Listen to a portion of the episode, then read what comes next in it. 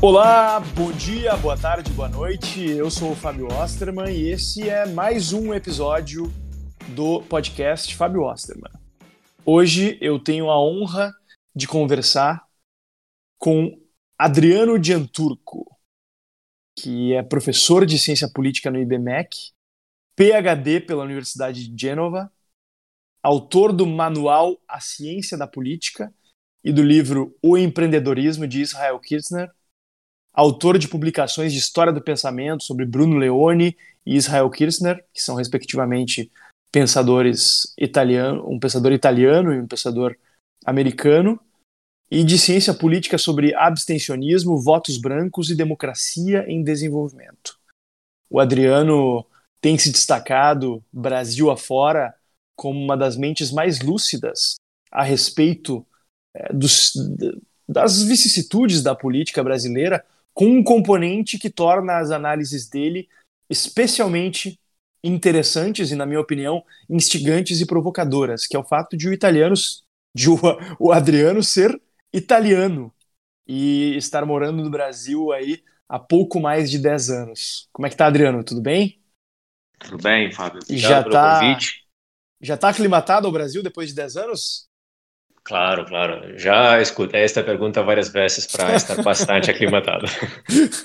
É, um fato curioso sobre o Adriano é que eu acho, eu acho que eu fui, se não o primeiro, um dos primeiros brasileiros a conhecer o Adriano, né? Nos conhecemos em agosto de 2000, 2009, num seminário na FI, Foundation for Economic Education, onde o Israel Kirzner palestrou, inclusive.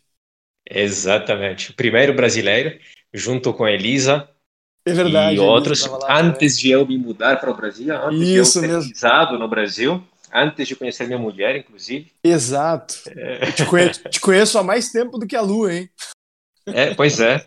Mas você não me convenceu a me mudar para cá, né? Não, não, não, não fui eu que te convenci, inclusive. Talvez eu tenha. Te... talvez Exatamente. Eu tenha... Talvez eu tenha sido até um motivo para tu não te mudar. É. E estávamos lá, né, nos Estados Unidos, a mando e a soldo dos capitalistas, Exato. estudando uma grande palestra do grande Israel Kirzner. Exato. Exato, bom, não, uma, uma oportunidade muito grata à época. Né? Tivemos boas discussões e um grupo muito bom lá participando conosco. Mas dez anos depois, te temos aqui enriquecendo os debates públicos no Brasil, é, como, como professor, como acadêmico e também como uma pessoa cuja opinião é respeitada né, alguém que palestra Brasil afora. E eu queria começar é, bebendo um pouco do teu conhecimento, da tua experiência é, na análise da nossa democracia e das nossas instituições, fazendo um pouco também, fazendo um paralelo com o que se vivencia na Itália. Né? A Itália, apesar de ser um país, obviamente, muito mais rico e de uma história ancestral de vivência democrática e de, de história, uma trajetória institucional riquíssima. Né? Até se a gente for, a gente não precisa nem ir até o Império Romano, né? É, que é um dos berços da civilização ocidental, mas é, mesmo mais recentemente, mesmo a Itália sendo um, um, centro de disseminação do conhecimento em ciências humanas, a Itália também é um país de democracia relativamente jovem, né? um país que sofreu muito a duras penas para consolidar sua democracia como é que anda o nível de democracia e estabilidade na Itália atualmente? Então, interessante. Na verdade, é, na Itália não existe este debate sobre democracia. Né? E essas críticas, esses ataques de um lado do outro, direita e esquerda, que se atacam, se xingam de antidemocráticos. Né? É, e diria que é, é normal que seja assim, porque é uma democracia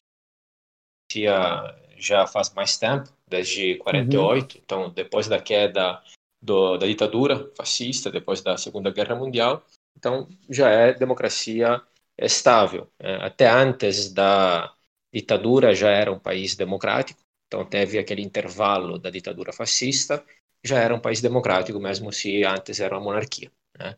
É, então, é, agora, este debate não existe. Inclusive, acho muito curioso, já escrevi um artigo sobre que se intitula Antidemocrático como xingamento, né? porque, a meu ver, todo este debate sobre democracia, em grande parte, se não todo mesmo, é uma mera farsa. é, se, se, xingam os dois lados de antidemocráticos, né? é, se autoapropriando, que implicitamente no xingar o outro de antidemocrático, você se autoapropria do rótulo de democrático. Né? Qualquer coisa isso signifique como se alguém estivesse é, falando contra a democracia realmente. Né? Que tem, é, mas é numericamente irrelevante. É, então, inclusive, um dos. É, o Brasil é um país patrimonialista, né?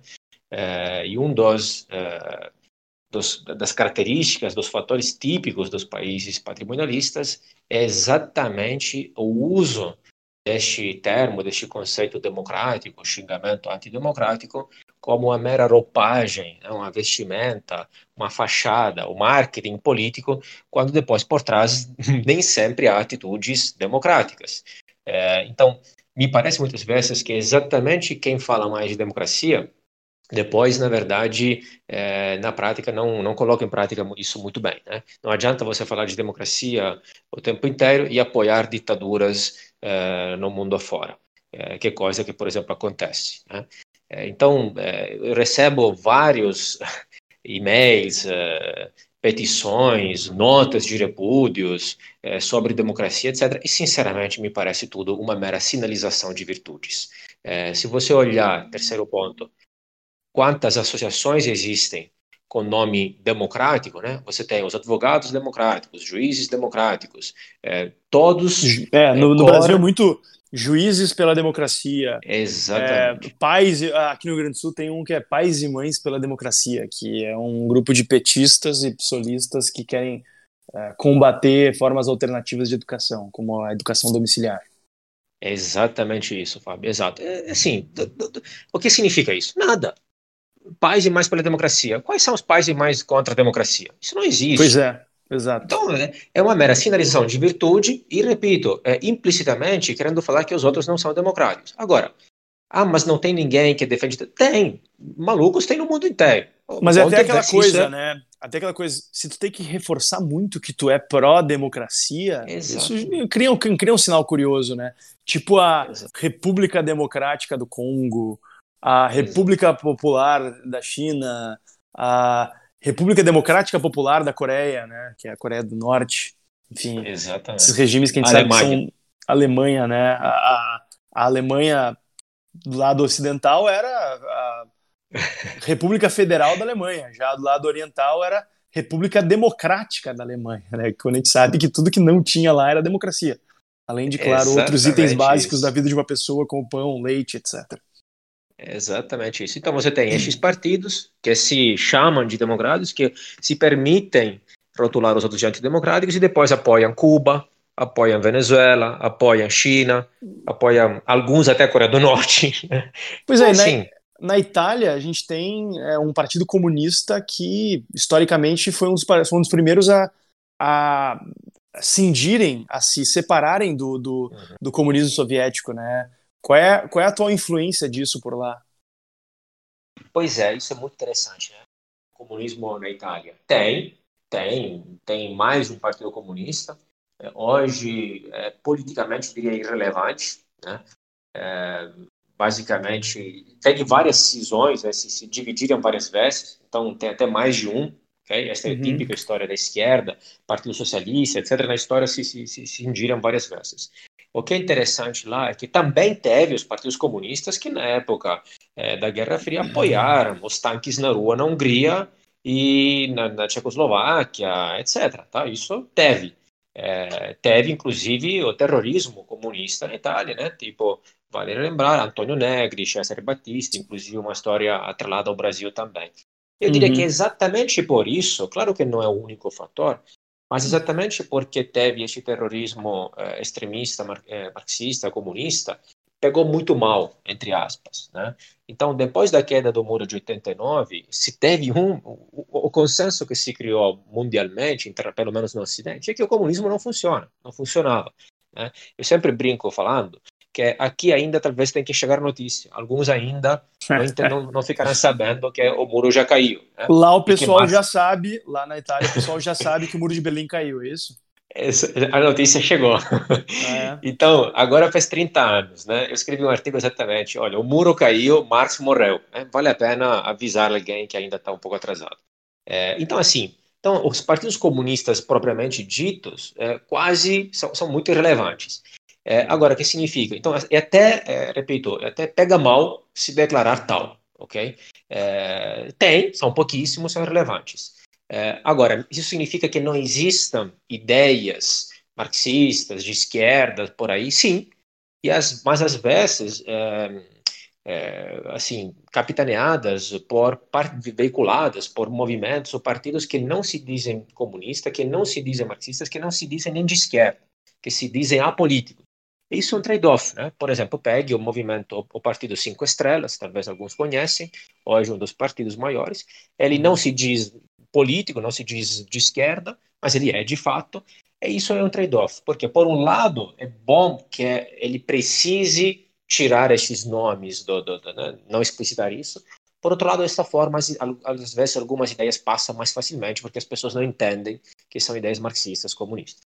Pois é, mas é, quando a gente analisa especificamente, voltando para o caso da Itália, a gente pega e olha aqui a lista de primeiro-ministro, dos, dos primeiros ministros que a Itália teve ao longo dessa última década. A Itália teve seis primeiros ministros. Um brasileiro que pega e olha seis diferentes chefes do poder executivo em uma década, mas deve ser uma confusão isso.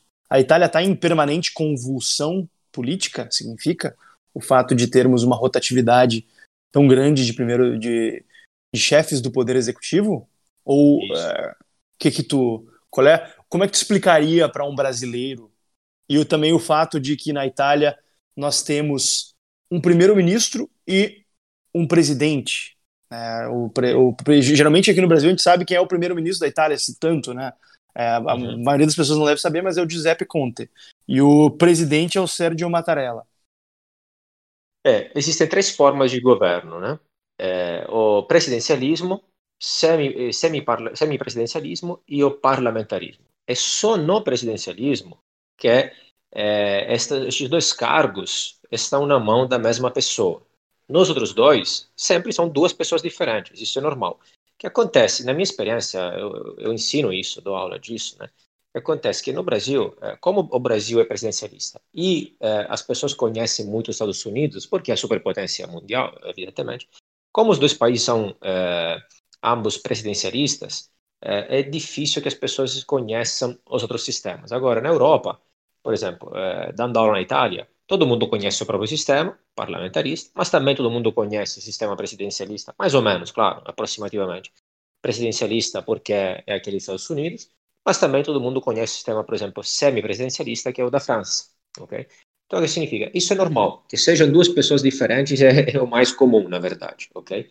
Agora, sobre toda esta convulsão que você estava comentando, é, é exatamente. Só para explicar pessoal, diferentemente do Brasil, a gente tem uma tripartição de poderes, lá se tem uma espécie de tetrapartição de poderes, né, com a separação, portanto, chefe de governo e administração e chefe de Estado, que seria o, o presidente. Né? Exato. E aí, exatamente, você, você mesmo citou, falou bem, ou seja, quem se conhece é geralmente o chefe de governo. Né? É, então, por exemplo, todo mundo deve conhecer Berlusconi ou, ou Terenzi. Eles eram os chefes de governo. Né? As pessoas falam primeiro-ministro, mas tudo bem.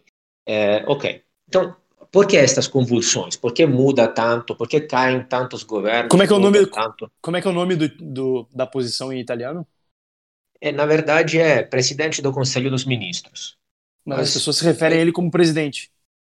Não, não, presidente como não é que... existe. Não, mas, é, pois é, mas, mas se referem, mas os italianos no dia a dia se referem àquilo tá, que também fala hoje como... hoje se fala também primeiro-ministro mas é na Alemanha se chama chanceler por exemplo né? a sim, sim, também sim, é chefe de governo é chanceler não é presidente não é chefe de estado agora sobre as convulsões o que acontece isso é normal por quê porque é um sistema parlamentarista e multipartidário então com o parlamentarismo multipartidário é isso que acontece Diferentemente do parlamentarismo inglês, que é tendencialmente mais bipartidário, não é perfeitamente bipartidário, ok? Mas basicamente acontece? Num sistema mais tendencialmente bipartidário, quando um partido, eh, se, nas eleições, é muito comum que um partido sozinho consiga a maioria do parlamento, dos votos, das cadeiras, dos assentos do parlamento e logo consiga montar um governo monopartidário. É muito raro que ele precise se coalizar com outros partidos, mas já aconteceu. Tá? O mesmo Cameron, por exemplo, recentemente, teve um governo monopartidário e um governo com o Partido Liberal Democrata lá. ok? Agora, em um sistema multipartidário, é basicamente muito raro, se não impossível, é, é raro, né? É, que um partido sozinho tenha a maioria do parlamento e logo consiga montar um governo monopartidário. Ele precisará formar uma coalizão de governo. E esta coalizão de governo, evidentemente, é instável. Né? É, é, governar é difícil. Governar com mais pessoas, com mais partidos, é ainda mais difícil. Então, no parlamentarismo, os governos podem cair mais facilmente. Por quê? Porque não há aquele uh, procedimento que há aqui nos sistemas presidencialistas do impeachment. O, o, o, o chefe de governo cai por uma um voto de desconfiança, se chama. Isso é muito mais fácil, muito mais comum. Uh, os ouvintes devem se lembrar que no final do governo Dilma, uh, quando ela já não conseguia mais mandar e articular nada, e aí depois obviamente caiu, alguns falavam o quê? Se fosse parlamentarista, seria melhor porque evitaria todo esse desgaste. O que significa? Que teria caído antes, né, com, uma, com um simples voto de desconfiança, sem demorar tanto e sem esse desgaste político. Isso é, o processo é de impeachment da Dilma levou aí é, cerca de nove meses desde a abertura até o afastamento completo, né? Foram nove meses em que o Brasil ficou na corda bamba lidando com essa situação. Exatamente. Mas vale lembrar que é verdade que tem menos desgaste político, mas é também verdade que aí os governos caem mais facilmente. Então, um trade-off. Não há. Eu vejo muitas perguntas, quase sempre as perguntas são: ah, mas aí qual é o melhor? Não existe isso.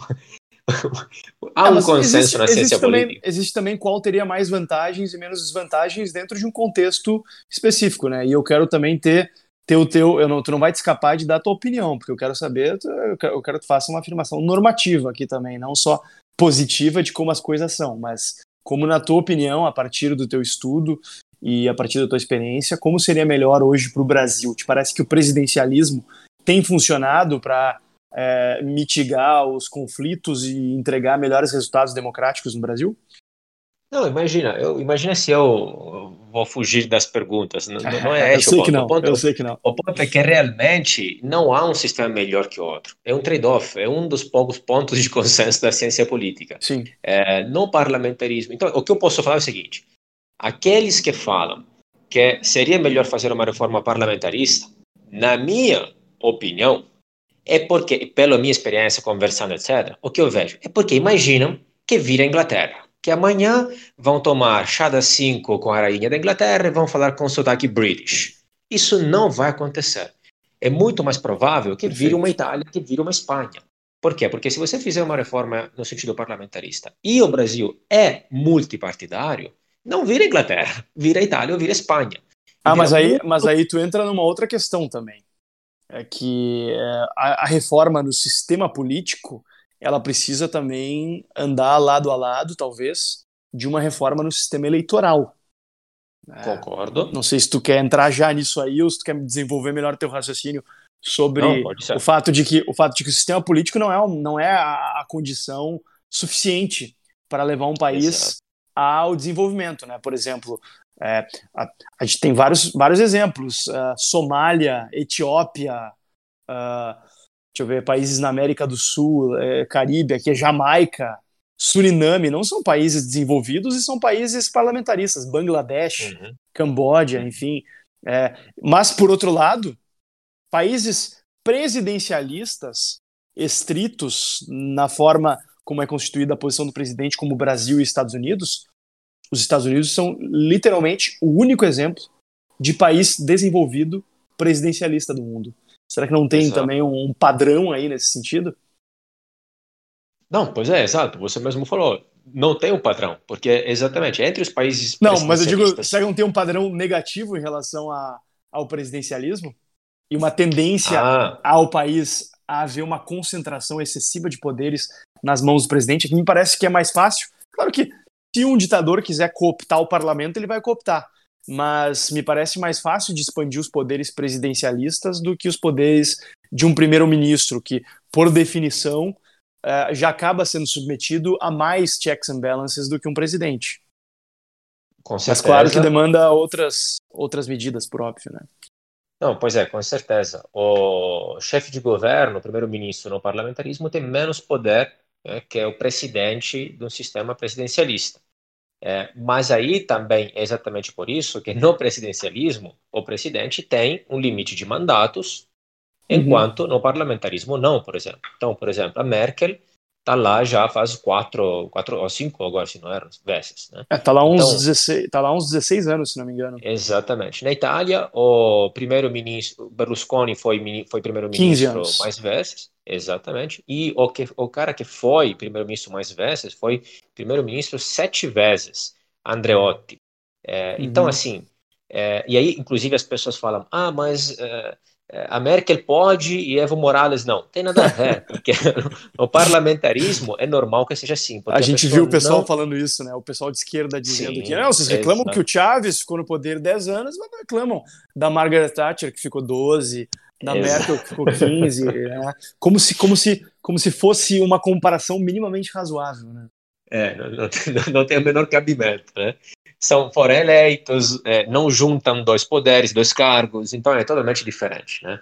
É, bom, o que eu diria é o seguinte, exatamente, é, não, não depende do sistema político. O sistema político é uma das variáveis, mas não é, é o que torna um país rico um país pobre. Você tem exemplos positivos de países ricos e pobres, tanto com um sistema quanto com outro sistema.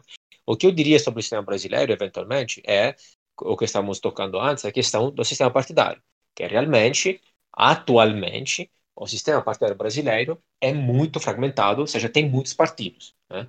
É, isso é real. Isso é, tem, de novo, é um trade-off. Não, as pessoas só falam disso de forma negativa, mas na verdade tem também lados positivos, ok, na literatura científica, que seria que o sistema multipartidário é mais representativo, simplificando. É mais fácil para o eleitor encontrar um partido que lhe agrade. Né? no Enquanto sistema proporcional, tem... até me parece fazer sentido ter muitos partidos, né? No sistema Exato. eleitoral proporcional. É, o sistema proporcional gera tendencialmente um sistema multipartidário. O sistema eleitoral afeta, influencia o sistema partidário. Se você mudar o sistema, hoje o Brasil é proporcional, se você mudar em sentido majoritário, fazer uma reforma eleitoral, tendencialmente você incentiva os partidos a se coalizar e, eventualmente, no longo prazo, até a se fundir. Okay? Que é tipo o sistema bipartidário americano, que todo mundo conhece. Mas aí qual é o trade-off?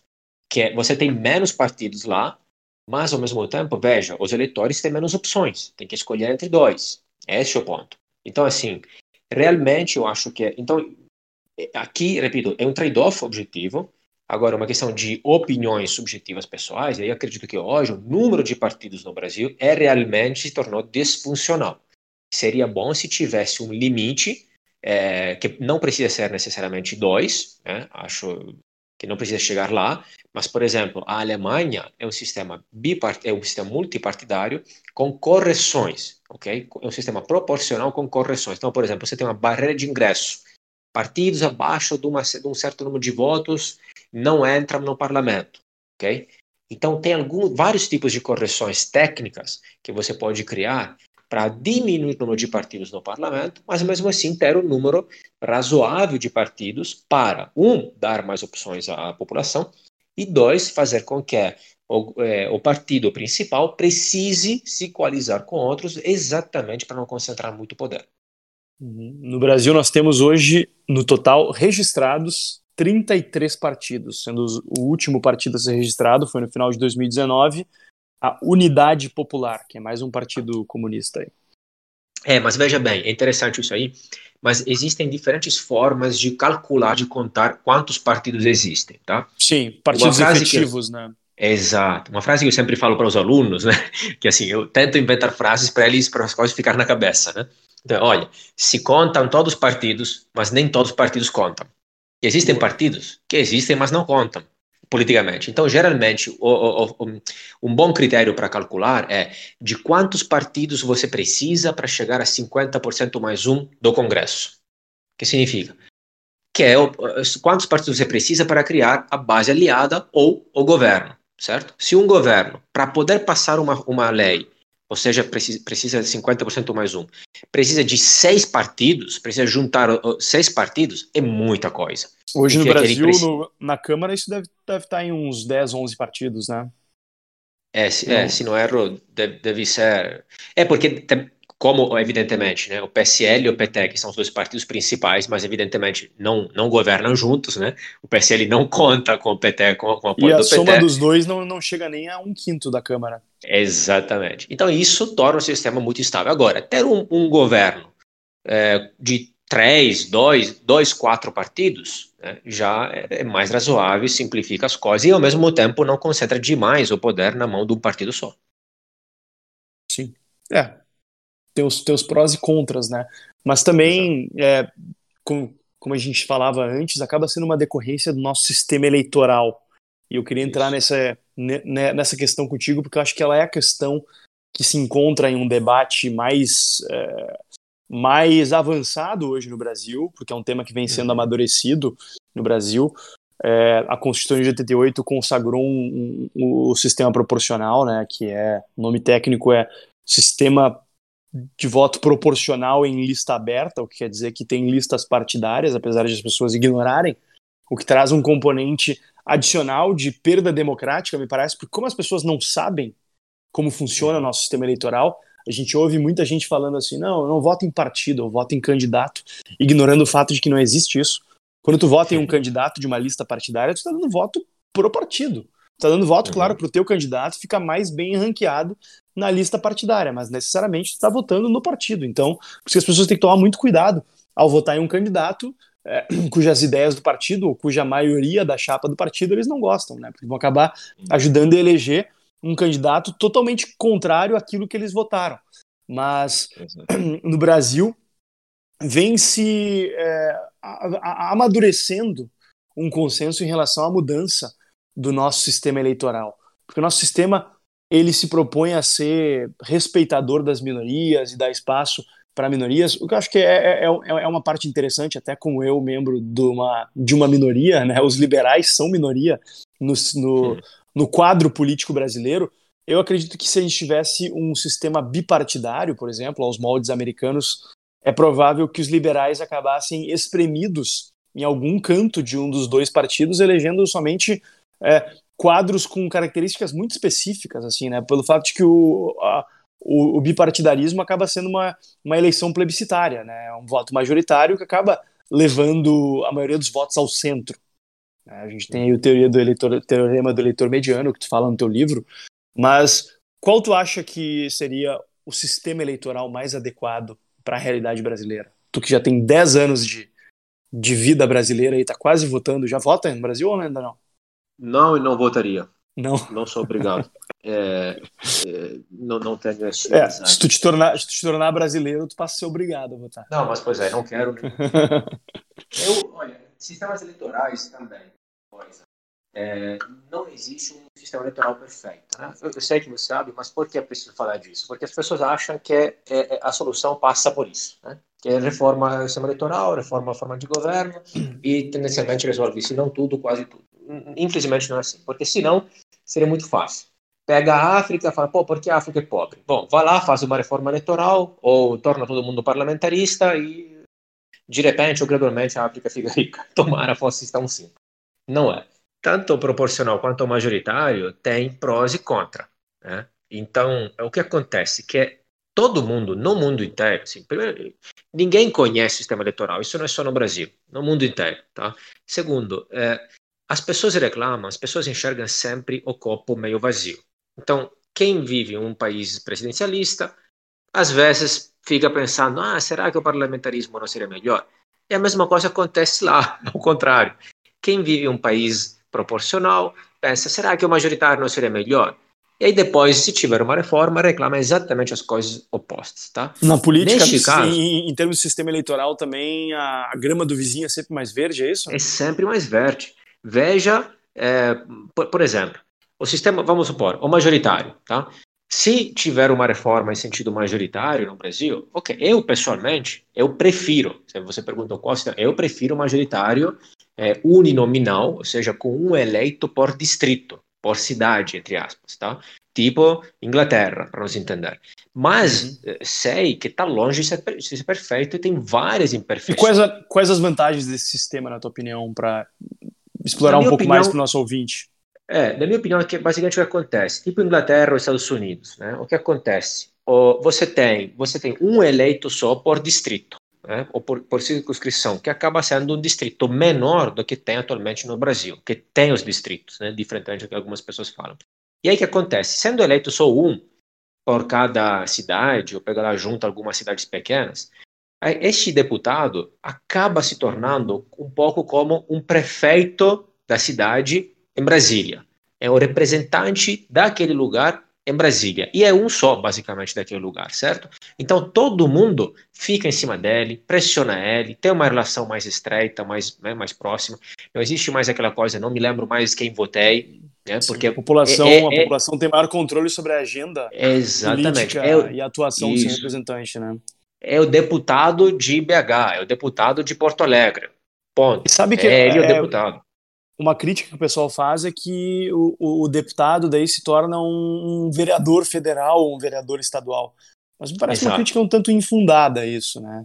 Porque acho que é, é importante que a gente tenha a representação dos interesses regionais. É, é exatamente. O ponto é, é, é um trade-off. Eu entendo, eu entendo, é, mas esta ideia que é, ah, mas ele acaba fazendo só os interesses locais. Mas veja que a política é exatamente isso. Hoje também já é assim. É já assim. A ideia Sim, não é e... que os parlamentares façam o interesse nacional. A ideia é que cada um faz o interesse do próprio eleitorado e juntando, se em teoria, se soma, se chega ao interesse nacional. Isso desde Burke. Né? Agora, porque se, se cada deputado tivesse que fazer o interesse nacional e não do próprio eleitorado, bom, então não precisaria eleger 500, bastaria um só, né?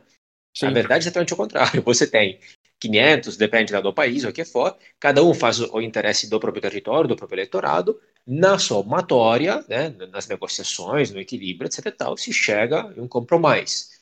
Outra coisa positiva do, do, do majoritário é, é exatamente que gera é, um bipartidarismo, incentiva uma, um menor número de partidos. Agora, é, ao contrário, tem também alguns, alguns lados negativos. Né? Primeiro, desta forma, é possível que ganhe um partido né, que tenha a minoria dos votos. Isso acontece.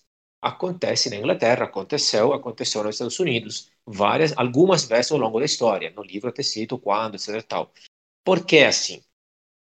É, é complicado. No livro eu explico melhor coloca os números mesmo, tabelas, etc. Tá?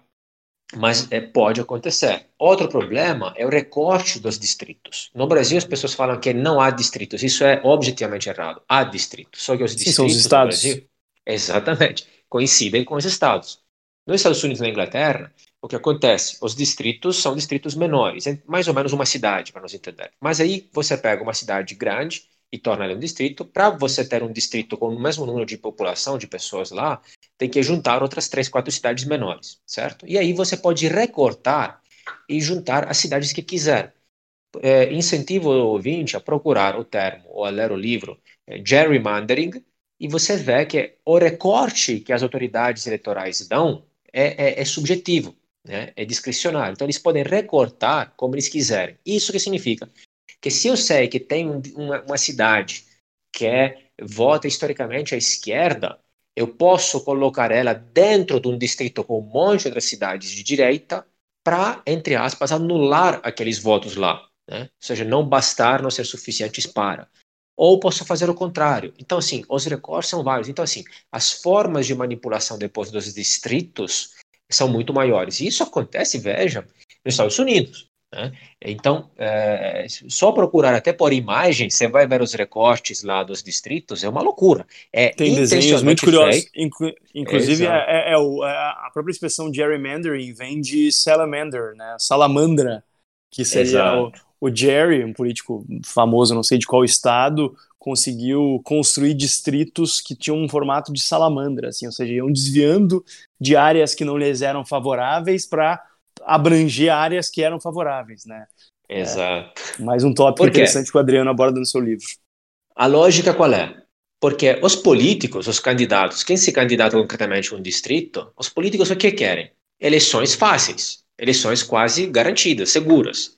Os eleitores querem eleições concorrenciais acirradas. então, eles vão pressionar as autoridades eleitorais para recortar os distritos dessa forma. Exato. Mas assim, ó, eu no dia a dia, como parlamentar, e enquanto gravamos esse episódio, eu não sei quando os nossos ouvintes estarão ouvindo, talvez escutem daqui quatro anos, daqui dois, três anos, quando não sei nem, quer dizer, daqui dois anos eu ainda estarei no cargo em que ocupo, mas não sei se daqui três, daqui quatro vou estar. Eu sou, estou deputado estadual nesse momento aqui no Rio Grande do Sul. E uma, uma outra vantagem de um sistema distrital, daí, claro, a gente tem que entrar na especificidade se seria distrital puro, misto, enfim, uhum. é que é, com o sistema distrital há uma lógica mais cooperativa entre os parlamentares. E deixa eu explicar. Hoje, aqui no Rio Grande do Sul, por exemplo, são 55 deputados disputando os votos de todo o estado. Então a gente vê que em alguns momentos há um certa, uma certa rivalidade entre deputados que têm regiões que se sobrepõem é, e que acabam desincentivando a cooperação no dia a dia do parlamento. Né? Eu, por exemplo, eu fiz votos em 427 municípios, eu fiz votos em literalmente todas as regiões do estado. Então, eu compito, de certa maneira, com todos os deputados que estão ali. Né? Então, a minha ascensão, de, de certa forma, é vista por eles como uma ameaça. Por outro lado, se tivéssemos uma lógica mais distrital, é, a coisa poderia ficar um pouco mais dividida. Claro que haveria uma briga muito dura para se ganhar a cadeira, mas uma vez ganha, ganha a cadeira e no parlamento, me parece haver um incentivo institucional para uma maior cooperação entre os parlamentares de diferentes regiões. Isso é uma, é uma, reflexão e um insight que me veio a partir da prática. Eu nunca havia lido, aliás, eu nunca li essa argumentação, mas eu vejo ela no dia a dia. Né? Eu, eu, vejo, no caso, ela não acontecendo sob um sistema proporcional no dia a dia. Claro, super verdadeiro. Mas pense também outro lado, que aí, quando se tornar, se se tornar majoritário distrital, uninominal, aí o que acontece? Quem vai ser candidato vai ser escolhido pelos partidos. Sim. E aí, para você ganhar esta cadeira, esta candidatura, tem que é, dialogar, ou seja, essa sua candidatura depende muito mais da, da cúpula do partido, dos caciques, que da, da população. Então, para outsider, se torna um pouco mais difícil. Sim, sim. Essa é uma, uma diferença similar à questão da lista fechada lista aberta, que você tocou antes. Né? Uhum. Muitos falam, ah, a lista aberta tem problemas. Tem. Mas ali, então vamos reformar. Mas a lista fechada também tem. Por quê? E eu, neste caso, também prefiro a lista aberta, com todos os seus problemas. Por quê? Porque a lista fechada, veja, tem muito lista fechada que significa? Lista aberta é como é hoje no Brasil, né? Você, dentro de um partido, pode votar um deputado, um candidato ou outro. Você escolhe. Então, qual, de, qual candidato vai ganhar mais votos vai ser decidido basicamente pela população dentro daquele partido, certo? Agora, a, a, além do, exceto o efeito puxador de votos, o efeito tiririca que você citou antes, né? Agora, no sistema de lista fechada, o que acontece? Tem uma ordem pré-estabelecida. Então é tipo assim: se o partido ganhar uma vaga só, vai o primeiro da lista. Se ganhar du duas vagas, vai o segundo da lista. Três, ok? Então tem já uma ordem pré-estabelecida pelo partido. Então a luta é, é para você ser colocado em cima, evidentemente, né? ser candidato lá na, na, primeira vaga. Então, você candidato vai ter que é, é, negociar muito mais com a cúpula dos partido, do partido, com os caciques, que com a população. E isso, inclusive, é, para mim, se tem que negociar, tendo que negociar, prefiro que seja com a população. é, mas hoje, hoje também não tem, não existe um livre acesso, né? É, as candidaturas são uh, registradas e chanceladas pela convenção, que via de regra as convenções são dominadas por caciques partidários também. É, uhum. o Partido Novo talvez seja uma das exceções, mas ainda assim tem um processo seletivo e tudo mais que permite que se chegue na convenção com uma lista de candidatos é, preparados, via de regra, enfim, é, e ali a convenção, os filiados são soberanos, mas no, na imensa maioria dos partidos, quem define, e na imensa maioria dos casos de candidaturas, quem define realmente são os caciques partidários, segue sendo, pois é. mesmo sob sistema é. proporcional. E o que, que, que, tu acha, que, que tu acha do, do sistema distrital misto? Que hoje eu, eu, acho que o principal exemplo e paradigma é a Alemanha. Pois Na é. Itália é puro, né? Na Itália é sistema distrital puro, me, me é, equivoco? É puro. É, é, puro. É, não, é, é proporcional puro, né?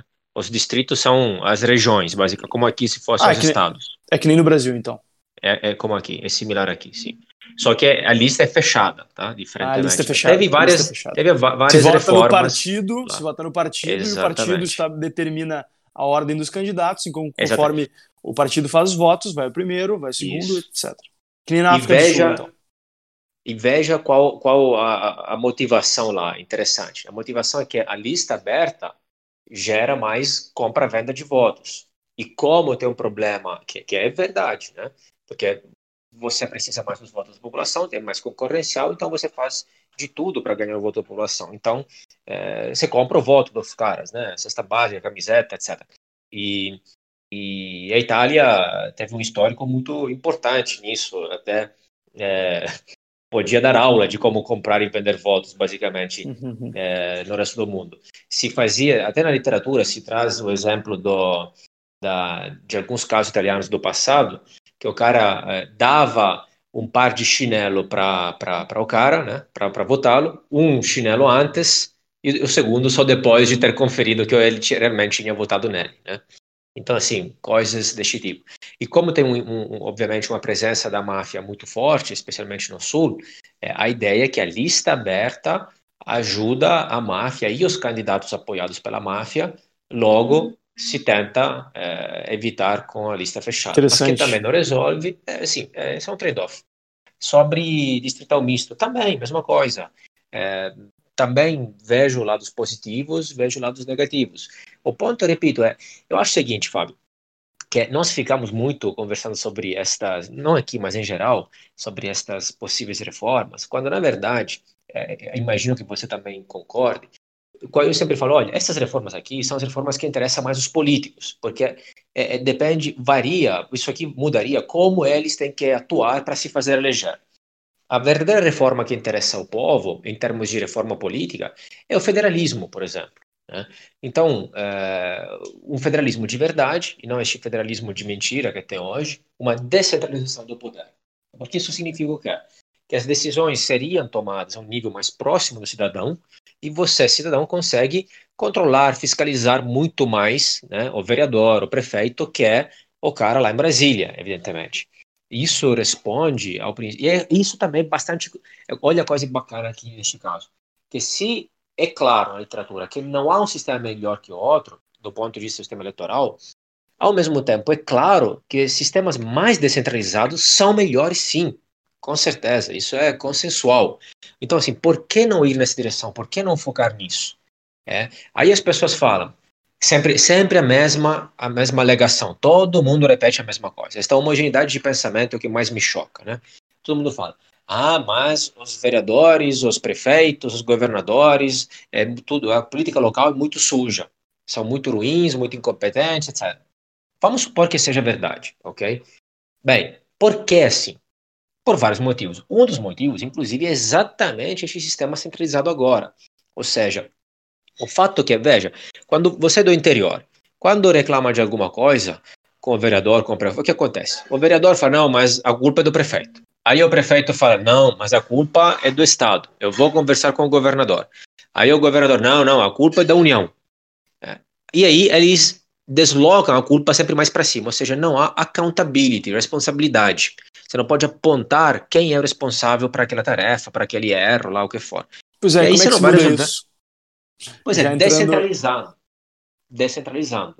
A pirâmide deveria ser invertida. A maioria dos impostos que nós pagamos deveria uhum. ir primeiro para a prefeitura, depois para o Estado e só uma parcela menor para a União. Né?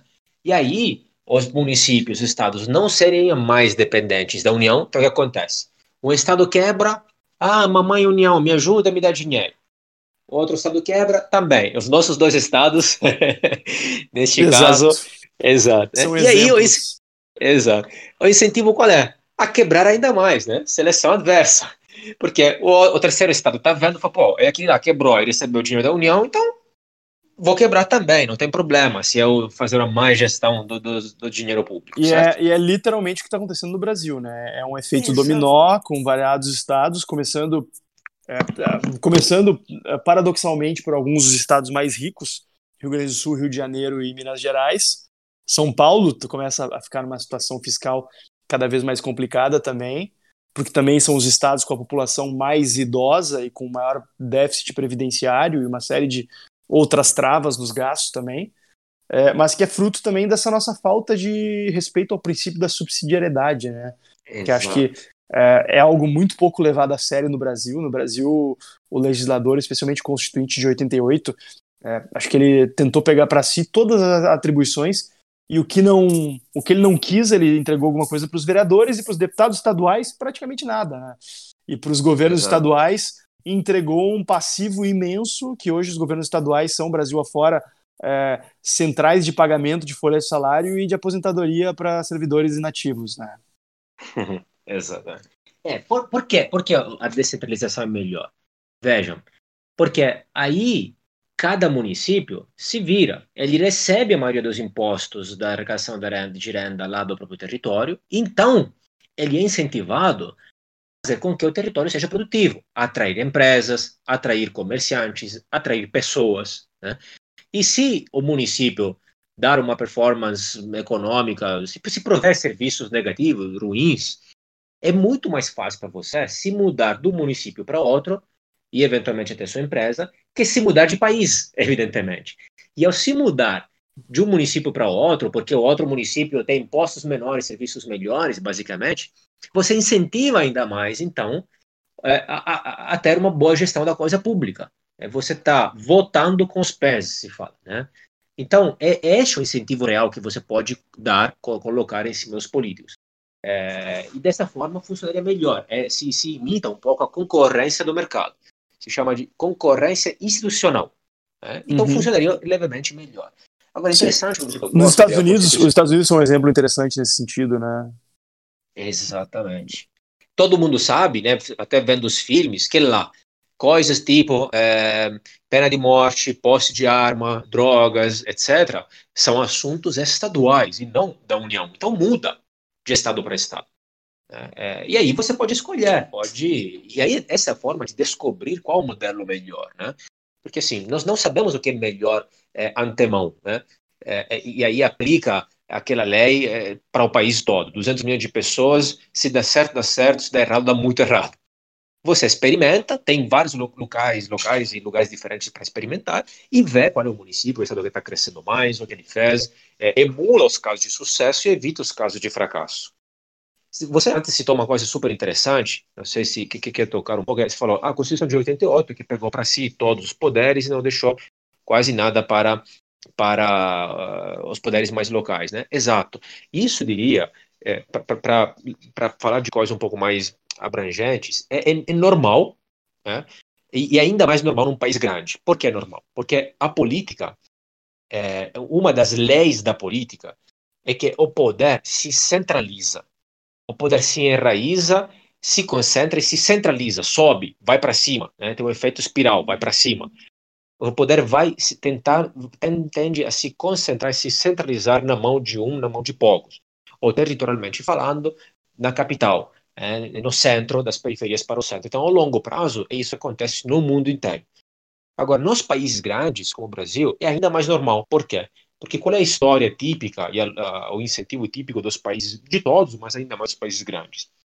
Que como para você, historicamente mesmo falando, tá? como você precisa controlar um território muito grande, é, você precisa centralizar para evitar é, fraturas no território, fraturas sociais, culturais, linguísticas, etc. Então, por exemplo, não é um caso que o Brasil é um país muito nacionalista, apesar do que as pessoas falam, né? É, por quê? Porque o nacionalismo é usado sempre para os países, pelos países grandes é, pelo Estado em países grandes para gerar homogeneidade cultural, para evitar é, movimentos de fraturas, movimentos independentistas, movimentos separatistas, especialmente nas periferias. Então, pense historicamente, quando a coroa veio para cá, para poder governar um território tão grande, ter controle social, territorial e populacional, fez o que no, no, primeiro começo, no primeiro momento? Dividiu o território, né, as capitanias, leis de Seis Marias, etc. Tal, né, para poder governar. Mas depois se tende sempre a centralizar. E isso é, é, é, para o Estado é, é, um incentivo, é quase necessário, né? porque senão teria o perigo de ter movimentos separatistas.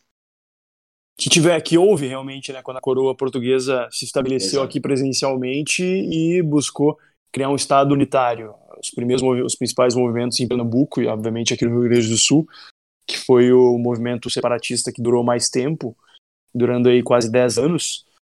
É, mas também é, ainda hoje perdura, apesar de eu concordar contigo que no Brasil a gente tem, é, por todo o país, realmente um sentimento de união nacional muito mais forte, por exemplo, que um país muito menor como a Espanha, por exemplo, é, que tem é, lutas históricas e realmente um sentimento de nação. Por mais que aqui no Rio Grande do Sul e na região sul tenhamos mais um sentimento de, é, de distanciamento do resto do país, é, e, e há um sentimento separatista que eu acho absolutamente saudável, acho que é importante, porque esse sentimento separatista ele nos ajuda a construir caminhos para uma maior descentralização.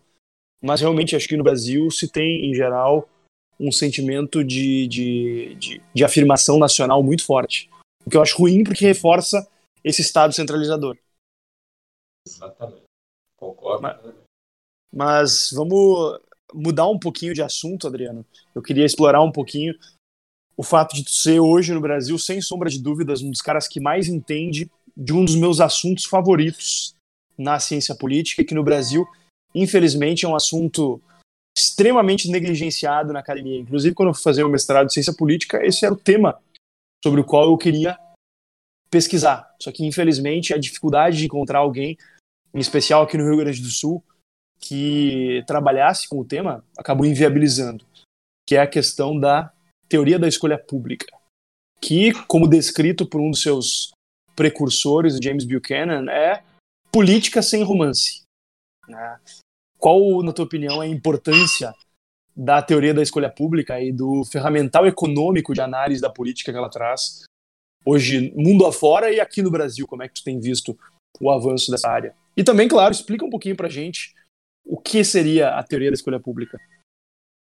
Pois é, então, é, é bem legal, os alunos adoram, porque é, é geralmente uma das primeiras aulas e realmente muda completamente a vida, muda a visão sobre a política, as pessoas começam a entender a política de fato por como realmente é.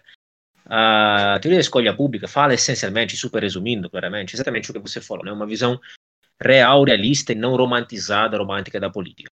Então, a, a premissa é que os políticos são pessoas comuns, normais, como nós, nem melhores nem piores. E têm é, interesses individuais e coletivos, positivos e negativos. Então, eles querem, sinceramente, aplicar o próprio plano, projeto para melhor do país, mas também fazer carreira, também ganhar dinheiro, também tirar férias, também viajar para o exterior, também ter uma boa vida, uma série de coisas ao mesmo tempo. Isso não é falado de forma negativa, isso é normal, é sobre a natureza do ser humano. Não é porque uma pessoa entra na esfera política, eu sempre falo o seguinte, veja, o empresário pensa no lucro, o consumidor faz o cálculo custo-benefício na hora de comprar. Aí, magicamente, quando essas pessoas entram na esfera política, viram santos, anjos e pensam no bem comum. Isso não existe. A, pessoa, a natureza da pessoa, se boa ou má, continua a mesma em qualquer esfera. O que muda é a estrutura, o ambiente no qual ele age. Então, os incentivos que ele recebe. Então, é, tem, uma, tem uma pessoa boa, outra um pouco menos, etc. Mas no sistema privado, no mercado, ele recebe tendencialmente incentivos positivos. No sistema político, ele recebe incentivos perversos. Ou seja, por quê? Porque ele terá que é, é, gerenciar dinheiro de outros. E por quanto a pessoa possa ser bem intencionada, é, bonzinha, competente e tudo, ninguém de nós, humanamente, é, cuida do, do, dinheiro dos outros como cuida do próprio, do próprio dinheiro. Né? Então, é, por uma série de incentivos desse tipo, esse aqui é o mais simples que, que, que citei agora, ok? É, a ideia qual é? Nós temos que enxergar os políticos como pessoas normais, falíveis, ok? É, com falhas, e ver quais são os incentivos que trabalham em cima deles. Para trabalhar nos incentivos, temos que dar incentivos positivos para alinhar é, os interesses deles aos interesses do povo. Então, se eles se comportam, entre aspas, mal, se eles não fazem o interesse do povo, não é porque falta vontade política, essas cretinices que as pessoas repetem, né? Ou porque cultura, ou porque não é competente, nada disso. É uma questão de incentivos. E nos países nos quais eles fazem mais os interesses da população, é porque os incentivos são postos de forma melhor, então ele precisa devolver mais para a população, dar uma boa performance econômica, fazer, entre aspas, coisas melhores, para tomar o poder e se manter no poder. Os políticos farão a coisa certa no momento no qual a coisa certa paga eleitoralmente. Né? É, é, o mesmo Friedman tinha uma frase muito boa que falava assim: tá, colocar lá pessoas boas é legal. Agora, uh, não é isso que resolve. O que resolveria seria ter um, um sistema que, mesmo com pessoas más, força eles a fazer o bem. Aí sim que você tem um bom sistema. Porque se o sistema depende das pessoas, você não tem um bom sistema, por definição. Um bom sistema é um sistema que, que, que independe das pessoas. Uma empresa tenta fazer o quê? Criar, um criar processos, sistemas que independem das pessoas, que mesmo se mudar os profissionais daquela empresa, se, se demitir ou sair, etc., a empresa continua funcionando. E não depende das pessoas. Exatamente esse é o ponto. Então não é esse personalismo, essa cultura, essas coisas aqui, são os incentivos. E quais são, na tua opinião, as principais mudanças institucionais que têm que ser feitas para a gente realinhar os incentivos hoje no Brasil?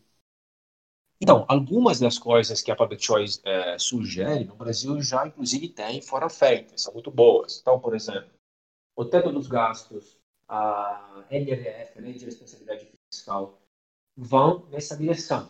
Que a ideia é amarrar as mãos do Leviatã fazer com que ele não tenha um, um cartão de crédito infinito, um cheque em branco, que todo mundo gostaria de ter, colocar um teto, né, um limite dos recursos, de forma que ele seja mais limitado no uso deste recurso e seja forçado a escolher, e esta escolha fique evidente para a população. Você quer dar mais dinheiro para a defesa? Tá, mas aí eu estou vendo de onde você está tirando, porque tem teto de gasto. Diferentemente, você só aumenta o gasto, né? Então, é fácil demais. Isso depois a população vai pagar a conta. O problema qual é? Que a mesma Public Choice é, já alerta que um segundo depois que você aprovar dispositivos desta forma, é, deste tipo, é, os políticos tentarão abalar esses dispositivos. E no longo prazo, esses dispositivos vão se enfraquecer. Que é exatamente o que estamos vendo. A lei de responsabilidade fiscal já foi abalada, teto dos gastos, mesma coisa, estão discutindo se tirar, inclusive. Então é inevitável isso. Por quê? De novo, porque a tendência da política, infelizmente, é daquela forma. Você, seus colegas do partido, etc., são a minoria. Você falou antes, os liberais somos a minoria Sim. no Brasil, são a minoria no mundo. Sim, sem dúvidas. Um político que entra com o objetivo de sair de lá com menos poderes do que entrou, eu sempre brinco, brinco falo brincando que é, é, um, é um político suicida. É um, é um nós somos nós somos como se fôssemos alienígenas ali no meio, né? Até porque é, um, um, dos, um dos meus autores favoritos também é, dentro desse campo é o, é o Manco Rawson, que escreveu um livro uhum. clássico, né, A Lógica da Ação Coletiva, que explica bem é, a, a dificuldade em se tomar ações em benefício da coletividade como seriam as ações que os liberais trabalham, né? Ações em, em, em benefício de interesses difusos. Porque uma das grandes tragédias da nossa democracia é que ela foi cooptada por pequenos grupos bem articulados que, por meio da sua capacidade em azeitar as rodas dentadas do poder e em trabalhar muito bem com a lógica do toma lá da cá, né, do log rolling ali, do, do tu empurra o meu tronco que eu empurro o teu, ou no, no Brasil tu vota, tu, tu, tu me ajuda que eu te ajudo, e na Assembleia Legislativa eu vejo isso diariamente, né? A dificuldade que os meus colegas deputados têm de votar contra projetos é, manifesta e notoriamente ruins para o nosso Estado, é um negócio incrível. E que é, é fruto do fato de que eles não querem votar contra os projetos dos outros, porque senão os outros vão votar contra os projetos deles também. Que podem ser ruins para a coletividade, mas são bons para eles. Então, o pessoal acaba fazendo um cálculo muito claro de que, olha, eu, eu, eu, vai ser ruim se eu aprovar esse projeto do meu colega, mas vai ser ruim para todo mundo. E vai ser só um pouquinho ruim para mim. Mas vai ser muito melhor para mim se ele me ajudar a aprovar o meu. E se eu contar com o voto favorável dele. Só que daí no agregado acabamos todos perdendo, né? E o Manco Rawson explica bem isso aí, a lógica da ação coletiva, né? É, a tese básica do livro dele é que mesmo que todos os indivíduos de um grupo grande sejam racionais e centrados em, seu próprios, em seus próprios interesses e que saiam ganhando-se como um grupo agirem para atingir seus objetivos comuns, né, fazer reformas que garantam é, o interesse da maioria é, acima dos interesses privados, ainda assim eles não vão agir voluntariamente para promover esses interesses comuns e grupais, acabando, via de regra, ficando preso na promoção de interesses individuais. Né? É, Som, é, assim, o, o, os parlamentares liberais, especificamente os parlamentares da bancada do Partido Novo, acabam sendo os alienígenas nessa história, porque, porque a gente abre mão de trabalhar em pautas que seriam exclusivamente favoráveis a um grupo específico, a um setor específico, porque nós somos eleitos por um grupo, é, que de certa forma também é específico, mas de pessoas que demandam medidas em prol de interesses difusos, né? Isso que acho que é um diferencial muito curioso e é a, a mudança que a gente tenta trazer para a política. Exatamente. É, gosto muito do Marco Rolson também, um dos maiores cientistas políticos da história. Falo exatamente disso também no meu livro. É, é engraçado como é, estas coisas, public choice e Marco Rolson, sejam a base da ciência política no resto do mundo. E aqui ninguém conhecia antes. Ninguém. Impressionante, impressionante. É. Assim, ó, nem, nenhum Olson, assim, a única pessoa que citou esses autores no meu mestrado de ciência política fui eu. Nenhuma, em nenhuma disciplina, aliás, para não ser absolutamente injusto, teve um curso de, de extensão durante o meu mestrado com o André Azevedo Alves, imagino que tu conheça, um acadêmico muito competente de Portugal, é, mas imagina, teve que vir um português para cá para falar e agora eu tô falando com um italiano para falar sobre teoria da escolha pública. Tamanha a ausência de acadêmicos brasileiros falando sobre o tema. É muito triste. É, também para ser justo, não é, não é zero, né? Mas é mais não, não é isso na, na, economia que na ciência política, né? É, é, incrível. Então, e é bom então explicar para o ouvinte que é, se alguém está pensando, ah, mas essas coisas acontecem no Brasil, jabuticaba. Não, é, isso é universal no tempo e no espaço. Esta é a política, é como funciona. Por que é importante tudo isso? Porque veja o que acontece na ciência política, especialmente na didática. Né? É, aos alunos se ensina todo aquele blá blá blá prescritivo, normativo sobre participacionismo, racionalidade discursiva, etc., do que deveria ser a política, e aí depois eles não entendem porque a política é como é. E aí nascem as frustrações, o extremismo, se vai para o radicalismo, etc. Né? Se eles estudassem é, teoria da escolha pública, é, Manco Rolson, escola elitista, teoria dos jogos, que explica como a política é, como funciona de fato, antes de estudar como deveria ser, aí eles entenderiam antes e melhor por que a política é como é. É, o que, o que você mostrou, que você falou, nós somos alienígenas lá. Por quê? Porque nós temos que aceitar, entender, aceitar, infelizmente, que a política é inerentemente iliberal. E vocês serão sempre a minoria, são no mundo inteiro, sempre fora, sempre serão. É, espero que essa minoria seja um pouco maior, né, gradualmente, mas não tem como virar maioria. Pois é, mas como, política... mas como sair dessa armadilha, então? Se a lógica da política é aumentar o poder político ou seja, o poder da estrutura estatal sobre as pessoas, como romper com essa armadilha. Mas Se não por meio da política. Não, com certeza. Tem, tem que ser por meio da política. É o ponto tu não, é, tu, não fazendo. é, tu não é um anarcocapitalista brutalista, né?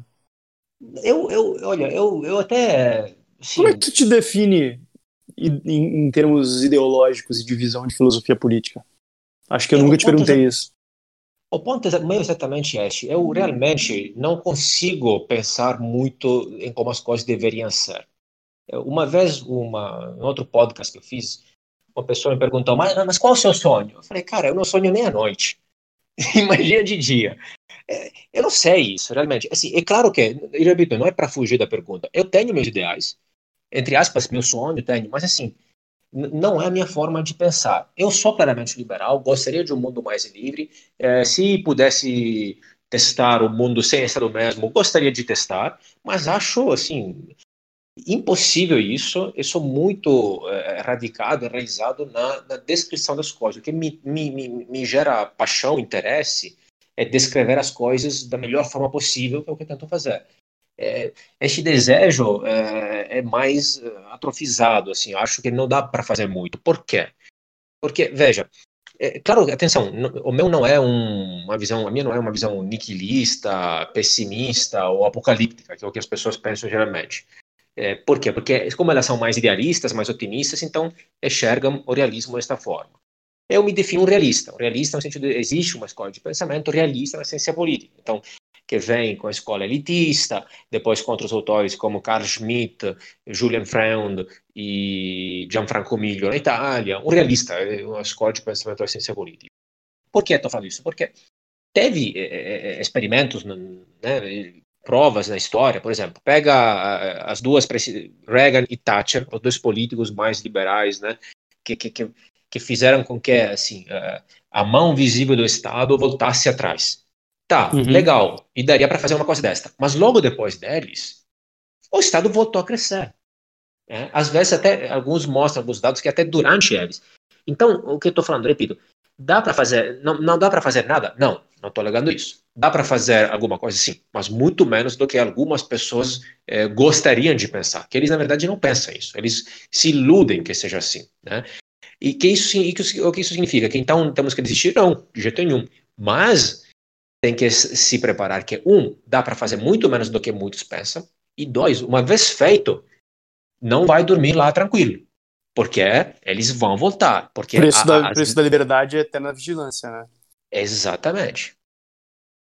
Exato. É, eu, eu, eu tô mais nessa, nessa linha mesmo, né? De que as mudanças no Brasil não são fáceis, é, elas demandam muito esforço.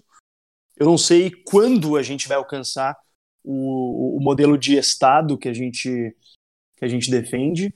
É, eu acredito em mudanças graduais, que às vezes podem ser mais lentas do que a gente gostaria, mas que é a forma de se fazer essas mudanças, né? E construindo consensos e fazendo a mudança cultural, é, convencendo cada vez mais mais pessoas, é, aprofundando a compreensão a respeito dos temas, que foi como a gente teve todo e qualquer avanço na história da humanidade. Né? Não teve nenhum avanço na história uhum. da humanidade que não foi causado por inicialmente um grupo pequeno de pessoas altamente engajadas e dispostas a abrir mão um pouco do seu conforto para lutar por mudanças. Essas pessoas foram convencendo aos poucos as, as outras. Foi assim que a gente conseguiu abolir a escravidão.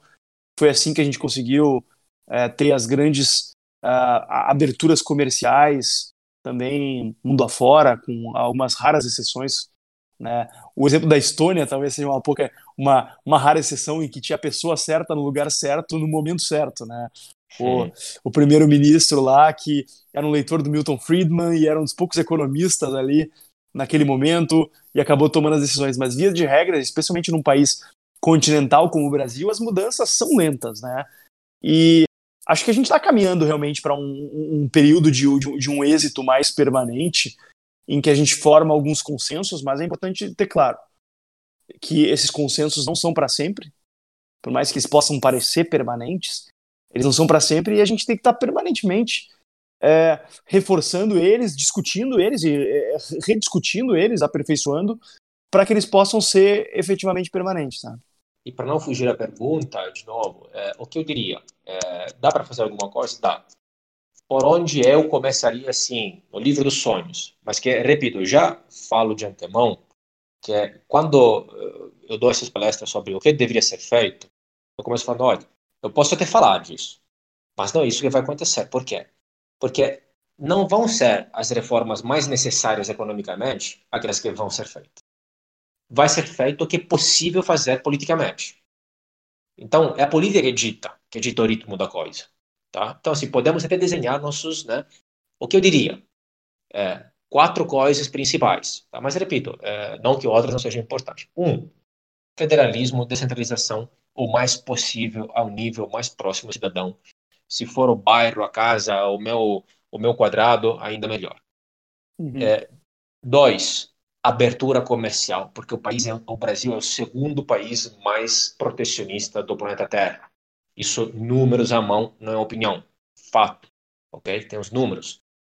Então é, é absurdo o nível de protecionismo, de fechamento do, do, do mercado. Né? É, abertura comercial é um consenso na economia, exceto os malucos desenvolvimentistas. Todo, até os keynesianos concordam que a abertura comercial é uma das chaves necessárias para o crescimento de qualquer país. Três, fim é, da, guerra às drogas, porque é algo que condena as periferias, os homens, os jovens, os mais pobres, não tem um efeito neutro, tem um efeito especialmente sobre essas pessoas, tá? E é uma coisa que não vai adiantar nunca nada, é uma guerra perdida a priori, sempre, que só gera, só gera mais problemas, né?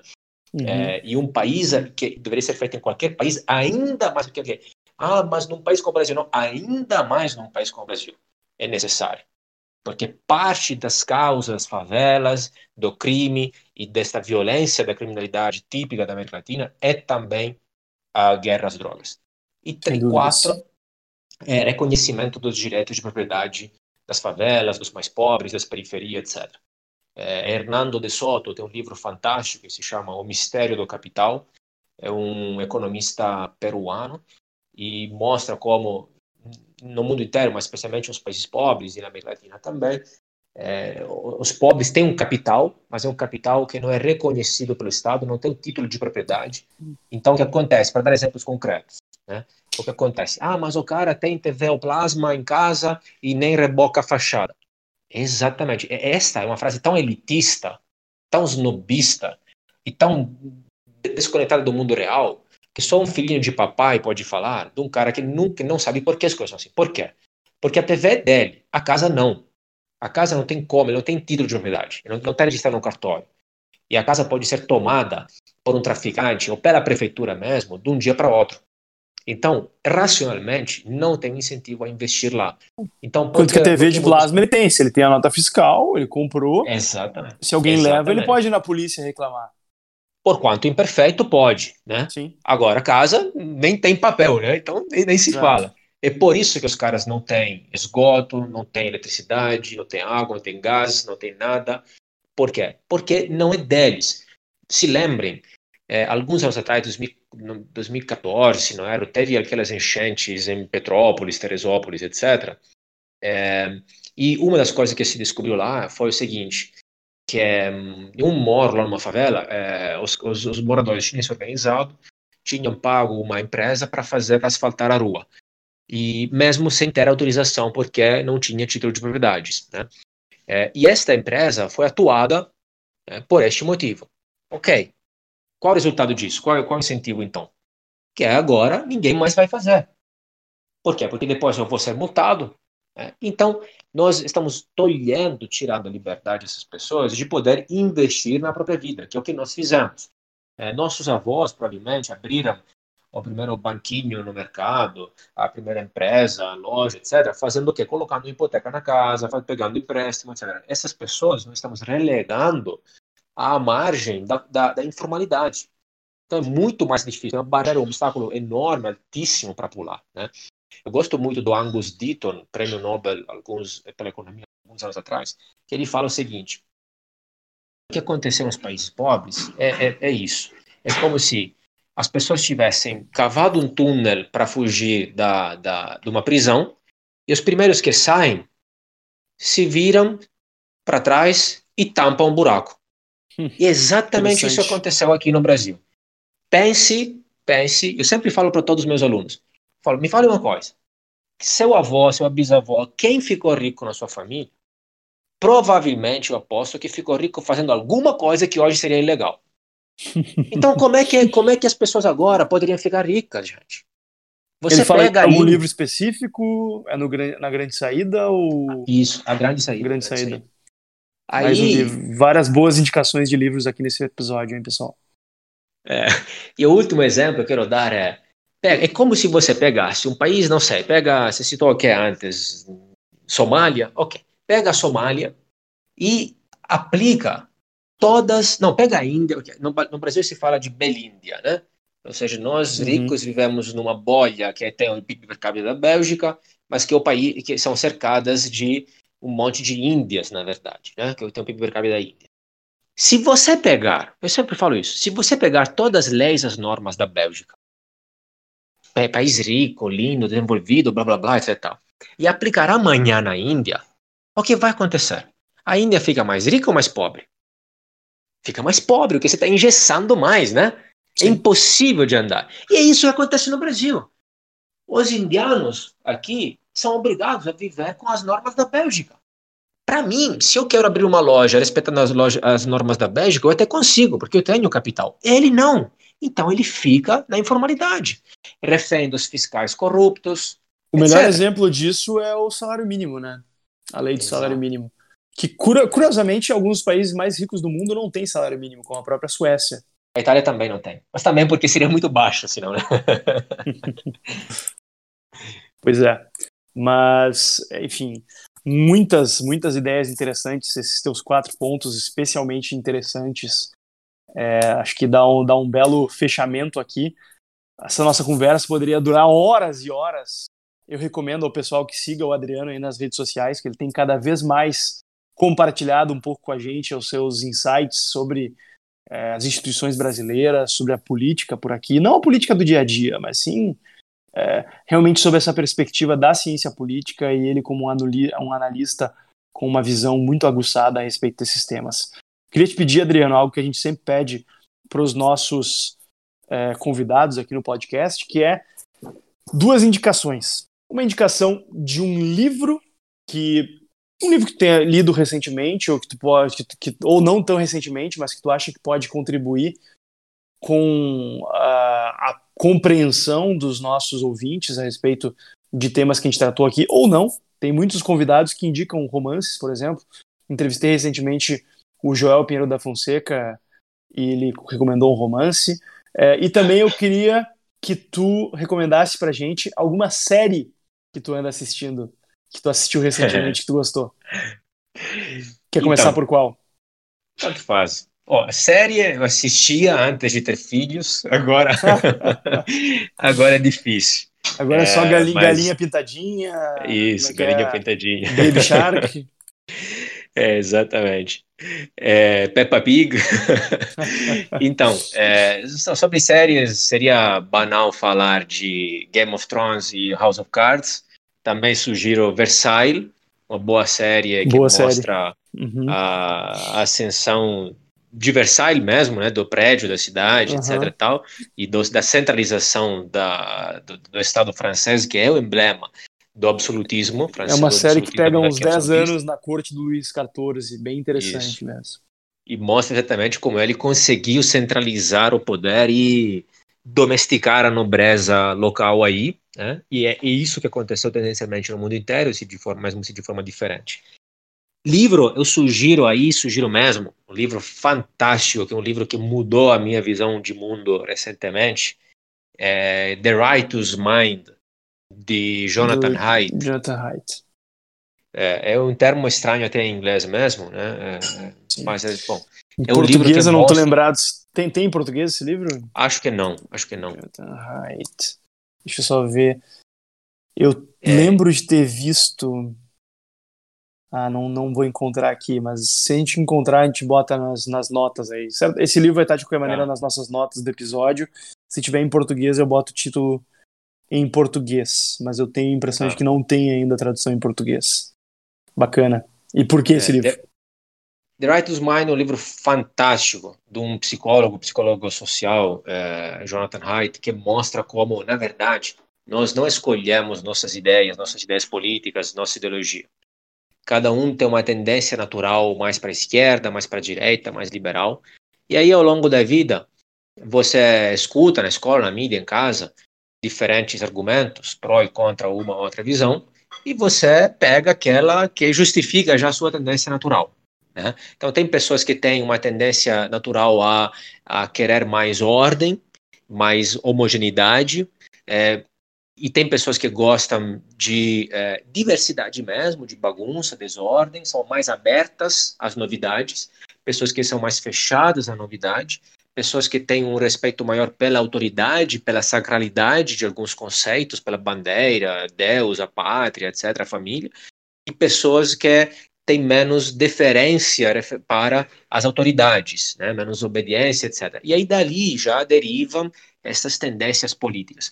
Por que, porque é muito útil? Porque, na verdade, você acaba descobrindo que todas as nossas ideias eh, não são tão racionais, nem a minha, nem, nem, as minhas, nem as suas, de ninguém. É uma tendência mais natural.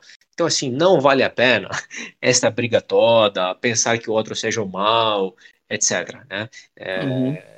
é uma questão pré-política, uma questão psicológica. Ó, encontrei aqui.